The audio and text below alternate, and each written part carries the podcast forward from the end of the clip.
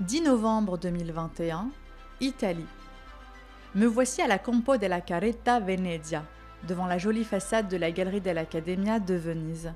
Mon enthousiasme se traduit par le sourire aux lèvres, la hâte et la soif de découverte. Mon passe sanitaire, mon billet et mon téléphone en main, bien sûr, l'envie d'en prendre plein les yeux mélangée à la curiosité de connaître le nombre des femmes artistes exposées au sein même de ce bâtiment de 1750. Un musée qui rassemble une importante collection de peintures vénitiennes.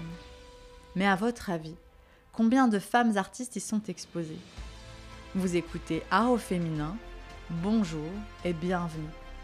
Je suis Algia, créatrice de cette chaîne de podcast, et ici je vous parle de l'art et l'histoire des femmes artistes d'hier et d'aujourd'hui. Alors ce mercredi du 10 novembre, j'ai donc parcouru ce musée d'une surface de 12 000 m2 est riche d'environ 800 objets. Et pour ce qui est de la question du nombre de femmes artistes qui y sont exposées, eh bien j'en ai recensé deux. Deux artistes vénitiennes pour cinq œuvres. Donc si on veut s'amuser à faire le calcul en s'attardant sur le nombre d'objets VS les cinq œuvres, cela nous donne 0,63%. Moins d'un pour cent. C'est bien ça. Ça vous surprend? Maintenant, je vais vous demander de visualiser l'odalisque de Ingres, portant un masque de gorille sur fond jaune. L'odalisque revisité par les Guerrilla Girls, portant le slogan suivant. Les femmes doivent-elles être nues pour entrer au Met Museum? Moins de 5% des artistes dans les sections d'art moderne sont des femmes, mais 85% des nus sont des femmes. C'était en 1985. Je disais donc, deux artistes vénitiennes. Pour commencer, il y a Rosalba Carrera, avec quatre œuvres.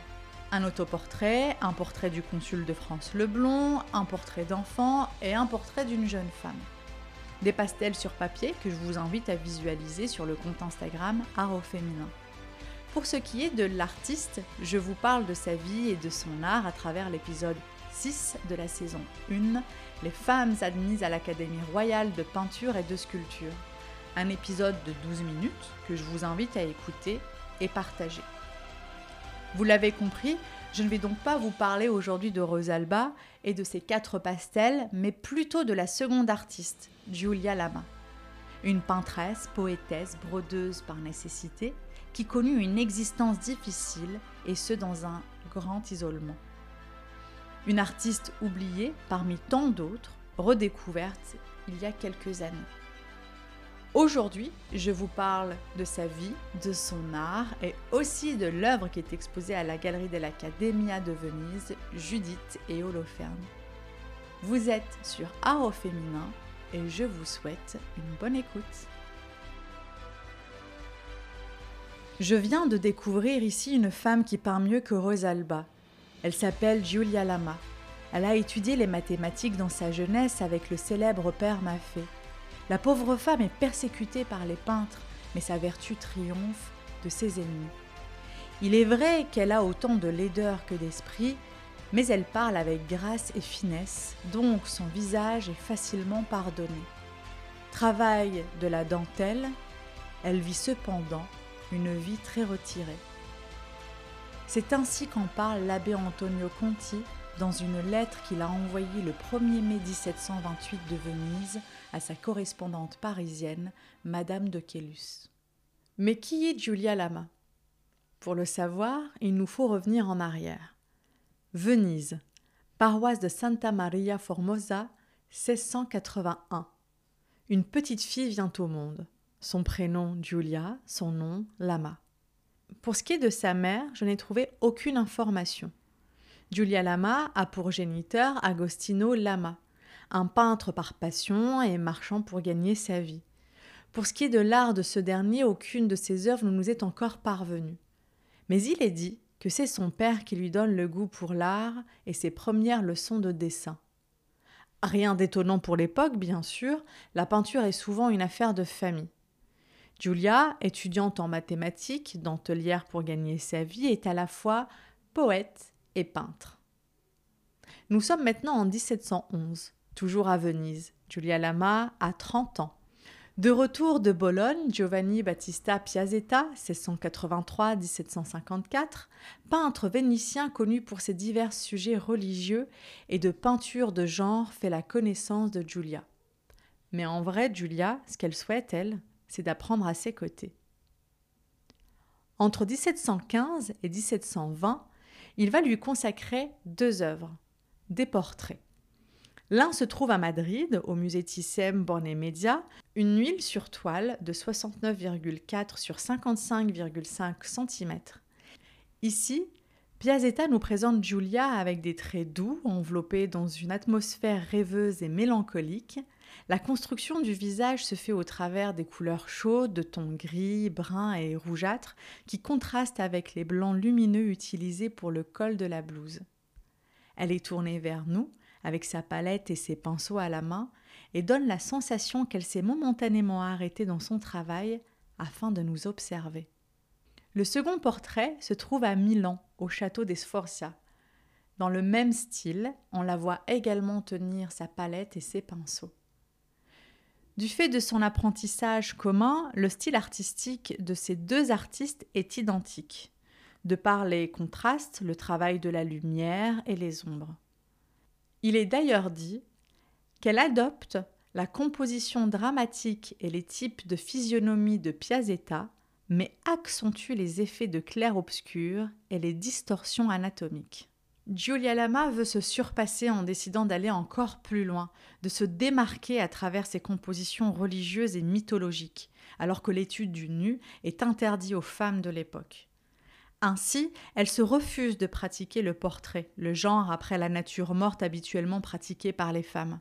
Comme cette huile sur toile, de 131,5 sur 178,6 cm, composée entre 1725 et 1730, portant le nom de Judith et Holoferne, et qui se trouve aujourd'hui à la galerie de l'Accademia de Venise. Un tableau qui représente bien le langage dramatique et dur ponctué d'expressions singulières anticonformistes affligées de sombres angoisses. Ici, l'artiste interprète le texte biblique de représenter Judith invoquant l'aide divine les bras levés dans un geste de prière, plutôt que dans l'acte d'accomplir l'action sanglante de décapitation d'Holoferne comme nous pouvons le voir par exemple dans une des œuvres d'Artemisia Gentileschi avec Judith décapitant Holoferne. L'artiste se démarque ainsi en proposant une autre interprétation, quelque chose de différent, un bain de lumière qui permet de faire ressortir les personnages principaux de cette huile sur toile. Mais pour autant, Giulia Lama a été victime de l'histoire de l'art en étant oubliée par cette dernière. Elle fut pourtant active en tant que peintresse et poétesse à Venise jusqu'à ses 72 ans et peut-être même un peu plus, car elle décède en octobre 1747. Nous pouvons donc supposer que pendant toutes ces années, elle a dû produire plusieurs œuvres, peut-être qu'elle a même reçu des commandes importantes. En tout cas, plusieurs œuvres lui sont aujourd'hui attribuées, comme par exemple le martyr de Saint Jean l'Évangélique, 1720, une huile sur toile de 106,5 sur 135,5 cm située au musée des beaux-arts de Quimper. Ou encore ces 200 dessins retrouvés, des nus féminins et masculins au fusain et créés non datés, conservés au cabinet des dessins et des estompes au musée Carrère de Venise, qui nous prouvent le talent, l'indépendance et la connaissance de l'artiste. D'ailleurs, 12 de ses dessins avaient été exposés pour la première fois en 2018 à travers l'exposition Giulia Lama, peintre et poétesse. Une chronologie donc certes difficile à reconstituer et qui nous évoque aussi notre manque de biographie. Elle commence néanmoins à sortir petit à petit de l'ombre, bien qu'elle reste encore méconnue. Et je dois vous avouer que je n'avais jamais entendu parler d'elle avant ce 10 novembre. Il y a sans doute encore tellement de choses à dire et à découvrir sur Julia Lama. Peut-être que l'histoire, avec le temps, finira par découvrir davantage sur elle et lui permettre de retrouver sa place d'artiste vénitienne. Vous venez d'écouter Art au féminin et je vous en remercie. Cet épisode est maintenant terminé et j'espère que vous l'avez apprécié autant que j'ai apprécié le préparer. Si vous avez appris en l'écoutant, je vous propose de le partager autour de vous et de lui laisser un commentaire et ses 5 étoiles sur Apple Podcast. Pour davantage d'art au féminin, je vous propose de me rejoindre sur le compte Instagram et Facebook. Je retourne maintenant à d'autres recherches que j'ai envie de partager avec vous et je vous souhaite une belle journée et belle soirée.